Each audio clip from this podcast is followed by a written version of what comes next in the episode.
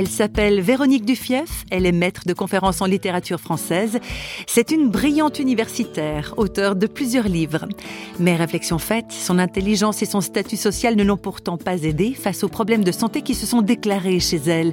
Véronique souffre de bipolarité, un trouble de l'humeur qui se caractérise par des phases d'exaltation et d'irritabilité, avec également des phases de dépression profonde.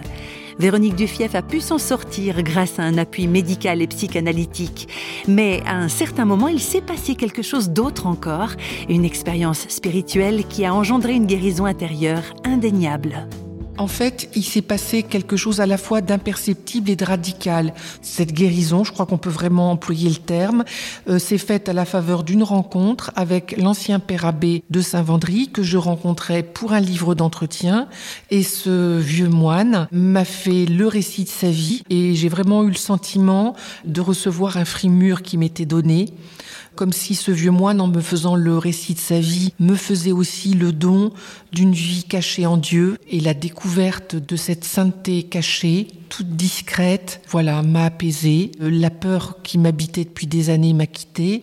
Et ce que je dois dire tout de suite pour que les choses soient quand même claires, je passe encore par des moments d'angoisse, mais je peux dire de manière bizarre, mais je ne peux pas dire les choses autrement, je n'ai plus peur de cette angoisse.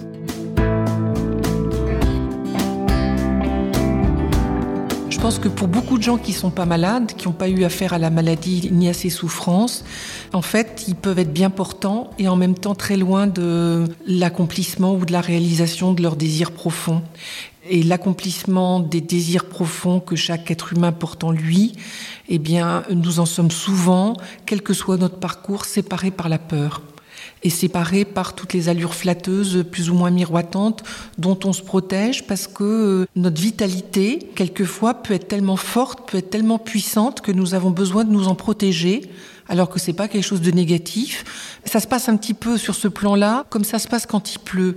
Je suis toujours étonnée quand je me promène dans la rue de voir les gens emmitouflés dans leurs imperméables, sous leur parapluie, qui se protègent de la pluie comme si c'était une malédiction.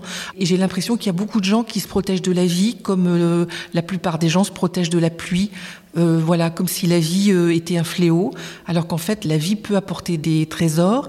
Simplement, comme euh, souvent on est désorienté par les blessures qu'on reçoit, eh ben, en se protégeant des blessures, on se coupe malheureusement aussi des cadeaux et du don de la vie.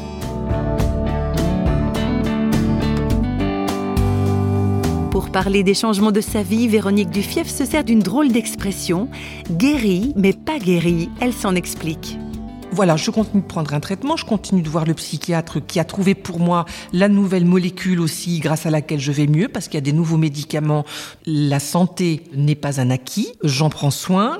La seule chose qui a changé radicalement, c'est que maintenant, quand il y a un moment difficile, au lieu de le traverser toute seule et d'attendre que ça passe pour retrouver le bon Dieu à la sortie du tunnel, maintenant je mets ma main comme une petite fille dans la main de mon père et puis j'avance dans le noir en lui faisant confiance. J'essaie de ne plus jamais être séparée de lui. C'est vrai, la souffrance se traverse parfois comme un tunnel, plus ou moins long. Véronique Dufief témoigne de la présence d'un Dieu qui marche main dans la main avec elle. Une image avec laquelle je vous laisse pour aujourd'hui.